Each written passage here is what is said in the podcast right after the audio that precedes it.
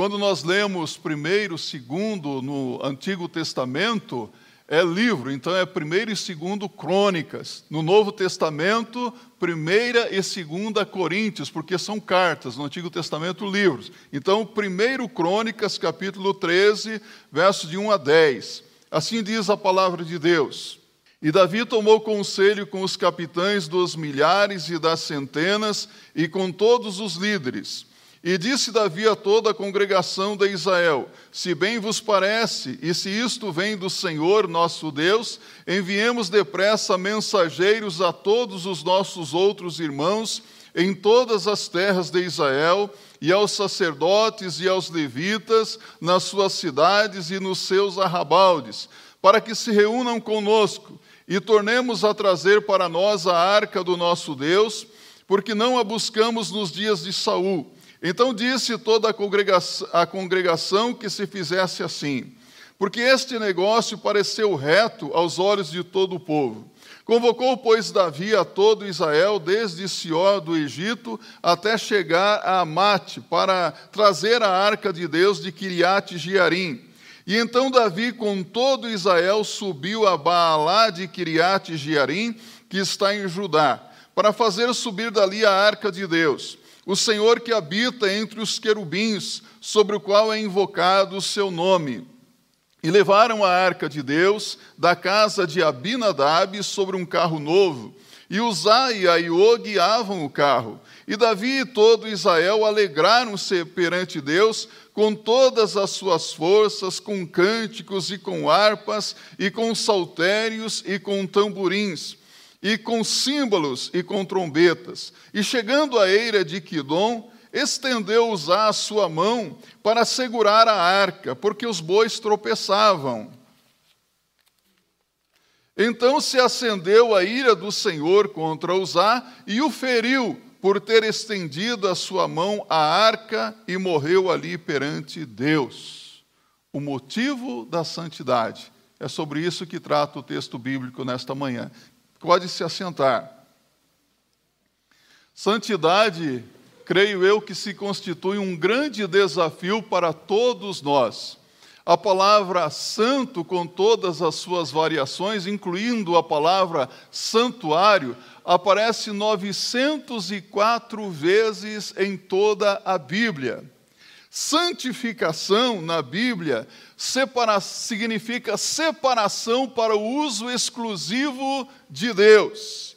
E Deus exige de nós uma vida de santidade. E essa santidade implica, em purificação não só da alma, mas também do corpo. 1 de Pedro, capítulo 1, verso 22. Deus exige santidade do seu povo, Deus exige santidade daqueles que se aproximam dele. Nós entendemos que, por causa das maravilhas que Deus quer fazer no meio do seu povo, ele exige de nós santidade, porque Deus diz na sua palavra: santificai-vos, porque amanhã fará o Senhor maravilhas no meio de vós. Eu gosto muito desse verso bíblico. Quer repetir comigo?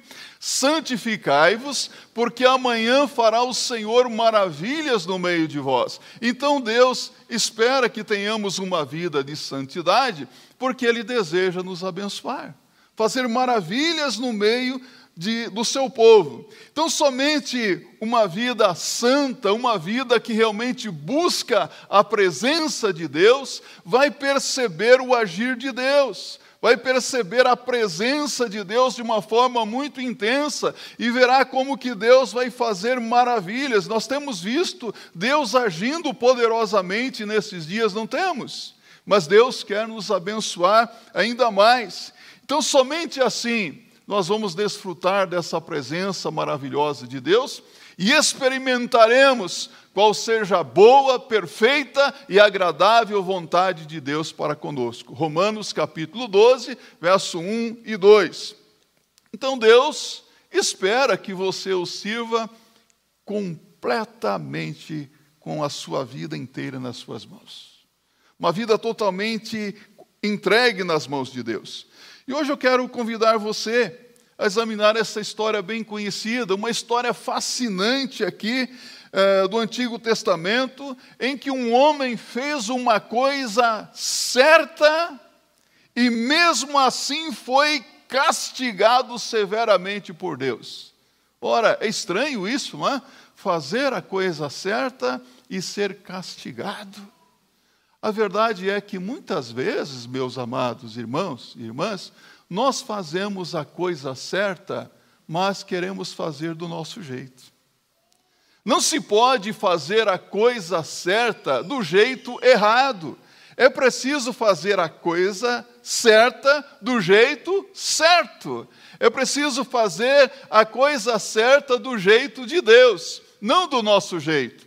Nós que somos brasileiros, somos acostumados a dar um jeitinho nas coisas, não é? É o chamado jeitinho brasileiro. Não, nós vamos dar um jeitinho e no frigir dos ovos as coisas vão se resolvendo. Outros dizem, no andar da carruagem as coisas vão se resolvendo. Mas nós vemos aqui que no andar da carruagem alguém tentou dar um jeitinho e as coisas não saíram como se esperava, não é verdade? Irmãos e irmãs, ah, para entendermos o que aconteceu aqui, nós devemos voltar um pouco atrás no início da história do povo de Deus, do povo de Israel. Lá no início da monarquia de Israel, quem era o quem foi o primeiro rei de Israel? Saul. Só que Saul não foi um rei que correspondeu às expectativas de Deus.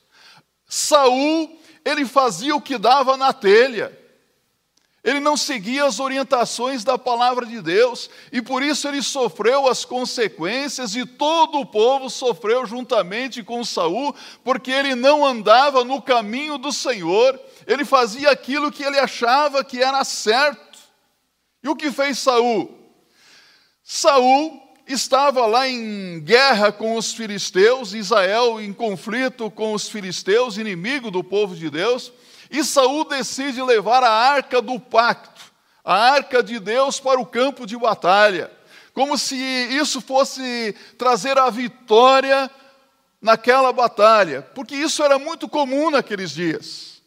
As nações inimigas, quando havia uma batalha, levavam para o campo de batalha os seus ídolos, como um objeto de sorte. E Saul falou: Ah, vou levar a arca de Deus. O que era a arca? A arca era uma caixa de madeira de acácia revestida de ouro, e dentro dela continha as tábuas da lei, a vara de Arão e o maná, símbolo da presença de Deus com o seu povo. E o que Saul faz? Leva a arca para o campo de batalha. Mas Deus não pode ser usado desse jeito. Há muitas pessoas que acham que Deus é uma espécie de de ferradura, de pé de coelho, né? ou de talismã. E Saul achou que poderia fazer isso e que estaria tudo bem. A intenção dele era boa, não era ganhar a batalha.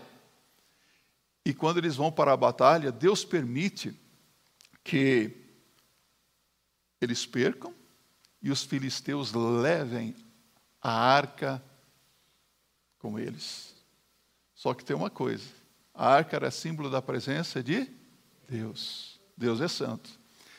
E enquanto a arca esteve sob o poder dos filisteus, Deus enviou pragas terríveis sobre aquele povo, hemorroidas, e aquele povo, em desespero, colocou a arca de Deus em um carro de bois e mandou de volta para Israel. 70 anos se passaram e Saul já não era mais o rei de Israel. Quem era o rei agora? Davi. Homem segundo o coração de Deus, homem muito sincero. Teve lá algumas dificuldades, tropeçou na sua vida espiritual, moral, cometeu assassinato, adultério, mentiu, mas se arrependeu e era um homem sincero. E Davi teve então a ideia de levar a arca de Deus para o lugar onde ela deveria permanecer. Onde deveria estar a arca? Em Jerusalém, a cidade santa. E então Davi reúne toda a congregação de Israel. os sacerdotes, os levitas, os líderes do povo, e eles conversam sobre o assunto e decidem levar a arca para Jerusalém. O que, que Davi queria fazer? Honrar a Deus. Coisa boa, não é? E Davi, então, decide colocar a arca em um carro de bois. Só que Deus havia dado orientações bem claras na sua palavra a Moisés, dizendo que os únicos responsáveis para carregar a arca do pacto eram os levitas. E eles não poderiam tocar na arca, mas eles deveriam conduzir a arca com algumas varas. Não era para tocar na arca, não era para carregar a arca em carros de bois. E Davi e todo o povo está feliz porque a arca está sendo conduzida para Jerusalém. E aí Iô e Uzá iam conduzindo aquele carro de bois, e houve um momento em que os bois tropeçavam e Uzá estendeu a sua mão e colocou sobre a arca para impedir que a arca caísse. O que aconteceu com Uzá? Deus o feriu e ele morreu. Parece ser uma coisa muito triste isso. Davi procurava honrar a Deus, estava todo mundo muito feliz, a nação em festa. Eu pergunto para você: será que Deus foi muito severo em punir, usar, em ferir, usar com a morte? Deus é um Deus santo. O que Deus sempre exigiu foi santidade. O que Deus sempre quer é obediência, obediência à Sua palavra, que se faça a coisa como Ele manda e não como nós achamos que deve ser feito. Não existe muitas pessoas que acham, não, eu vou fazer a, a coisa do meu jeito e que no final vai dar tudo certo. Olha, meus amados irmãos aqui, nós entendemos que melhor o que aconteceu se nós nos dermos conta então da santidade de Deus. Dentro do sistema do Antigo Testamento, havia uma série de regras para se manter a santidade. Deus é santo. Repita comigo. Deus é santo. O homem é pecador. E na nossa pequenez espiritual, nós não podemos buscar a um Deus que é santo. Na nossa pecaminosidade, nós não podemos nos aproximar de Deus se nós não estivermos seguindo as orientações que Ele nos dá na Sua palavra. Há muitas pessoas que têm uma visão equivocada de Deus acham que Deus é muito cruel. Ah, o Deus do Antigo Testamento é muito sanguinário, é um Deus que mata. E mandou matar, e eu quero dizer uma coisa aqui para você. É verdade. Deus matou, Deus mandou matar, e até hoje Deus está matando. E muita gente vai morrer em seu estado de perdição porque Deus é santo. Mas há um jeito de escapar da morte. Há um jeito de escapar da ação de Deus, a menos que o homem olhe para a palavra de Deus e siga as orientações, ele não poderá então escapar do justo juízo de Deus. Então era necessário manter a santidade, a separação, a divisão entre o Deus santo, puro e o povo pecador. E disso tudo, nós aprendemos que Deus é santo e exige santidade. Vamos dizer juntos? Deus é santo e exige santidade. Então pense aqui um pouquinho comigo. O que houve com a atitude, o que houve de errado com a atitude de Davi de usar? Davi não estava bem intencionado? O que houve com a atitude de usar? Ele não estava também agindo com muita sinceridade, procurando ajudar? Uzá não observou as instruções dadas por Deus. Davi não observou as regras que foram dadas por Deus através de Moisés. E, inevitavelmente, as consequências vieram. Então, Deus demonstrou a todos que ele é santo, que com ele não se brinca. Paulo diz em Gálatas capítulo 6, versos 7 e 8: com Deus não se brinca, tudo aquilo que o homem semear, isso também ceifará, pois o que semeia na carne, da carne ceifará a corrupção, mas o que semeia no espírito, do espírito ceifará a vida eterna. Então, Deus não é Deus de brincadeira, com Deus não, de Deus não se zomba. Eu preciso fazer as coisas do jeito de Deus.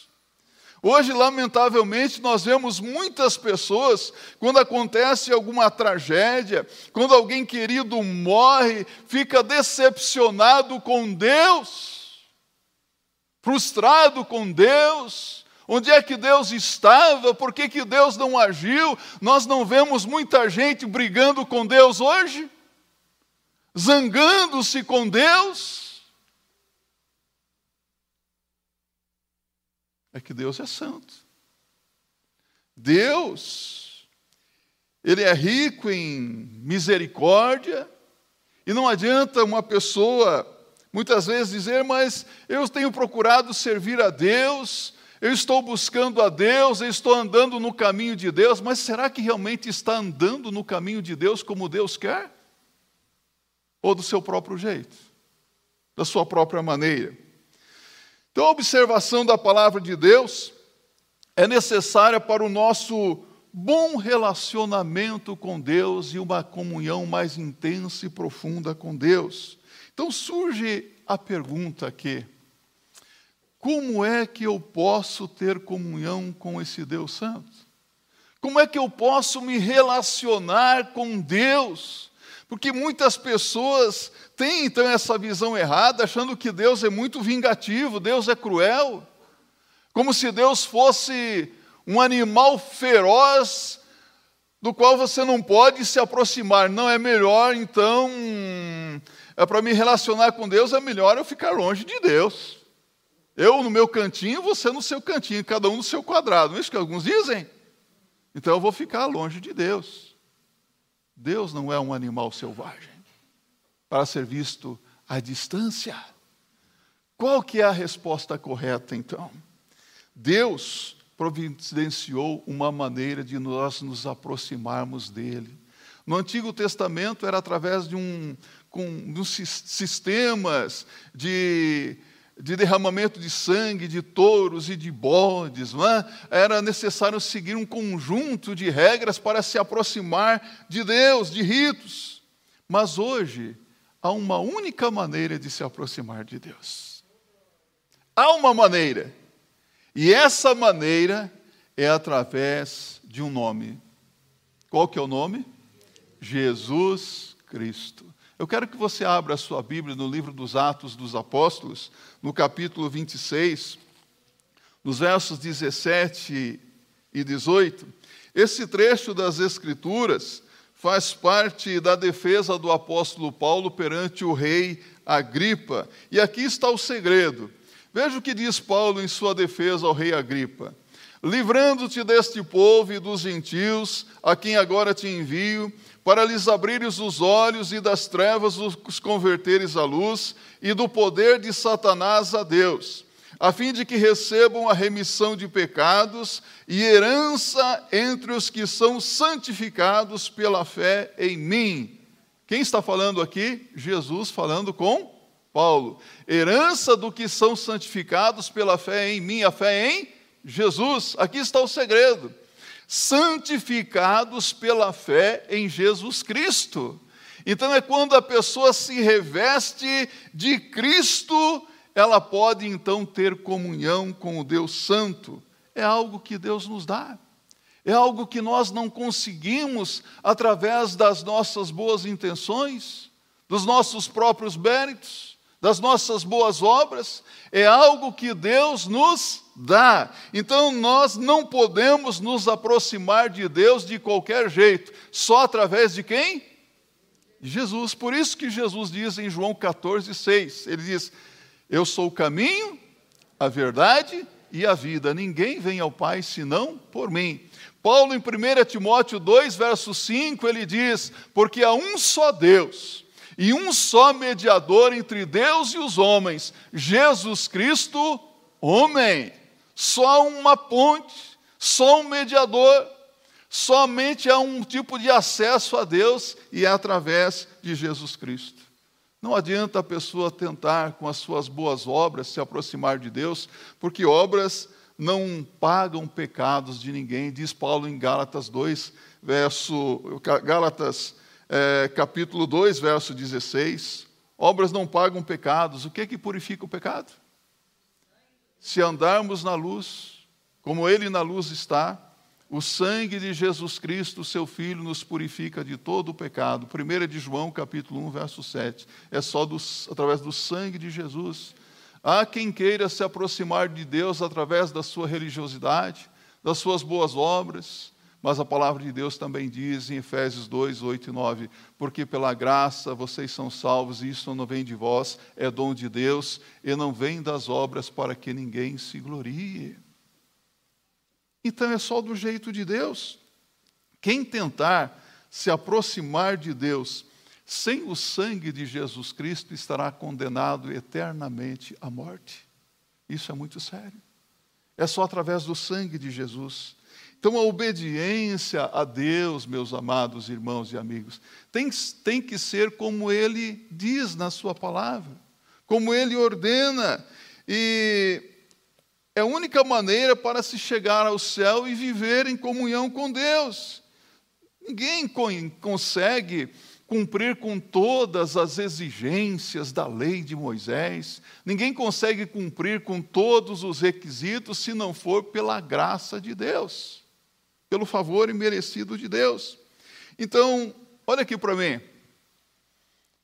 Não importa o quão religioso você seja, não importa o quão cheio de boas intenções você seja, não importa se você é uma pessoa muito sincera, se você fizer a coisa do seu jeito e não do jeito de Deus, você não vai ser abençoado por Deus.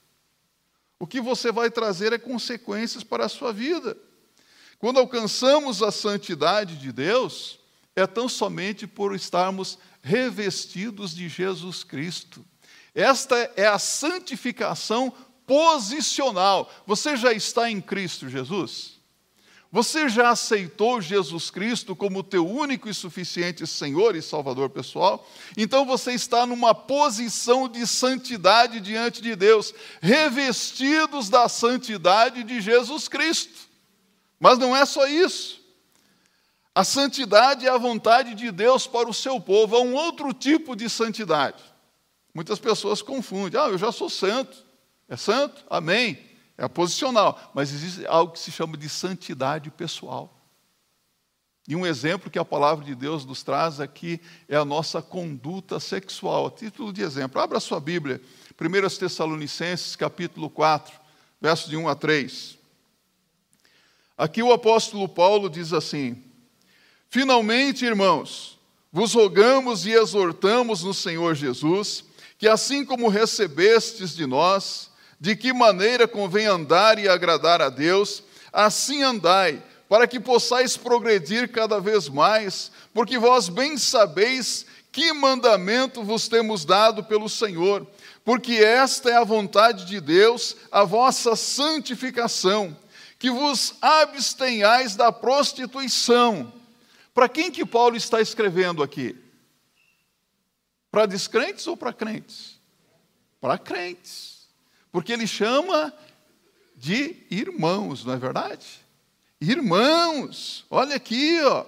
Essas pessoas foram santificadas diante de Deus, já são santos por causa da sua fé em Jesus Cristo, já possuem o direito de acesso à presença de Deus pelos méritos de Jesus Cristo. Mas falta uma, um outro tipo de santificação na vida dessas pessoas aqui é a santificação pessoal. Se estamos separados para Deus, então a nossa vida deve demonstrar isso, não é verdade? Como é difícil isso. Nossa vida demonstrar que nós somos santos, que nós somos seguidores de Jesus Cristo. Então, aqui o exemplo é a conduta sexual. Hoje nós vivemos em um mundo é, difícil de se viver, não é? Onde conduta sexual hoje não se discute, mas é um mundo tão cheio de pornografia. É, relação sexual antes do casamento ou fora do casamento, como se fosse algo absolutamente normal. Homem com homem, mulher com mulher. E hoje você não sabe nem se é homem, se é mulher, o que, que é, não é? Se o marido, às vezes o marido é mulher, a mulher é, é o marido. Eu estou confuso ultimamente com as coisas que têm acontecido. E às vezes dá um nó na cabeça da gente, não é? Acontece com você isso. O mundo está muito confuso, você não pode falar nada. Como diz o. Eu não vou falar do Falcão aqui, né? Aquele humorista, né? Homem é homem, mulher é mulher, menino é menina, menino é menino. Né? Você tem que tomar cuidado hoje, senão a gente pode ser processado. Prestar esclarecimentos aos, aos promotores, aos donos da verdade que desconhecem a verdade de Deus. A palavra de Deus não muda a palavra de Deus, ela permanece a mesma. Então, meus irmãos, toda a vida do cristão deverá mostrar santidade. É difícil isso. Toda a nossa vida, todas as áreas da nossa vida. Mas, por outro lado, que privilégio ser membro da família de Deus, não é? Que privilégio ser membro do povo de Deus, um povo santo. Uma das coisas mais tristes é quando aquelas pessoas que não são crentes olham para a minha vida, para a sua vida, para a vida daqueles que se dizem crentes e decidem que não querem ter a fé que essa pessoa afirma ter em Jesus Cristo. Isso não é triste? Porque se olha para a vida de algumas pessoas e você fala assim: ah, se isso é ser crente, então eu não quero para a minha vida. Já ouviram falar de Mahatma Gandhi? Gandhi disse: Jesus Cristo me atrai, os ensinos de Jesus são fascinantes, mas eu não suporto alguns que se dizem cristãos. Às vezes nós olhamos para alguns e falamos: eu não quero esse tipo de vida. Se isso é ser crente, eu não quero ser crente desse jeito. É triste isso, não é? Por isso que Deus exige santidade. Por isso que Deus requer que sejamos separados. Então, o que significa ser santo? Separado? Você tem um livro aí nas suas mãos, um livro desse aqui? Você tem um, a Bíblia aí? O que está escrito na capa da sua Bíblia? Bíblia Sagrada? O que significa isso? Pertence a Deus. Santo? Você é santo? Sabe o que a Bíblia está dizendo? Que você pertence a Deus você é separado do mundo, que você é diferente. As coisas santas de Deus também pertencem a Deus. E aqui eu quero concluir a nossa reflexão, mesmo porque nós temos ceias, né? Olha aqui para mim. Se você já é um crente em Cristo Jesus, você pertence a Deus. Isso não depende de você não depende da sua religiosidade, não depende da sua sinceridade, não depende das suas boas intenções, depende tão somente do que Jesus Cristo fez por você na cruz do Calvário. O que foi que Jesus Cristo fez? Ele morreu na cruz e ressuscitou dentre os mortos para o perdão dos nossos pecados e para garantir para nós um lugar no céu. Jesus Cristo morreu na cruz para nos purificar com o seu precioso sangue. E quando você aceita Jesus Cristo, você é vestido da santidade de Cristo. Mas Deus espera que, como santo, você viva uma vida de santidade. Deixa eu me perguntar, você é um seguidor de Jesus já? Será que as pessoas que convivem com você percebem que você realmente está seguindo a Jesus Cristo? Elas podem ver isso na sua vida? Meu desejo é que hoje você diga para o Senhor: Senhor, ó meu Deus e meu Pai, me ajuda a ter uma vida de santidade na tua presença. Em todas as áreas da minha vida. Eu vou dizer para você, muitas vezes eu olho para mim, você, às vezes nós olhamos para o nosso coração, né? às vezes nós achamos que nós somos pessoas boas, né? falar, eu sou tão bom, mas quando a gente começa a examinar o nosso coração, nós percebemos que falta alguma coisa, não é? Quantas vezes eu dobro o meu joelho e falo assim, Senhor, tem misericórdia de mim, porque eu não sou bom como eu imagino. Purifica-me, santifica-me, limpa-me, ajuda-me. Quantos pensamentos maldosos que vêm na nossa mente, não é? Raiva. E às vezes até uma raiz de amargura brotando no coração. Senhor, me ajuda a ter uma vida de santidade.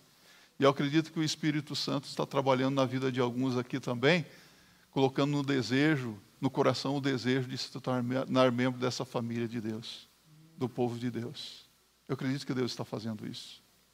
E se há alguém aqui que está sendo tocado pelo Espírito Santo para entregar a sua vida a Jesus, não se demore mais. Não fique confiando no jeito do mundo, no jeito que as pessoas estão fazendo. Confia em Jesus Cristo, entrega a tua vida a Jesus Cristo para a glória de Deus. Amém?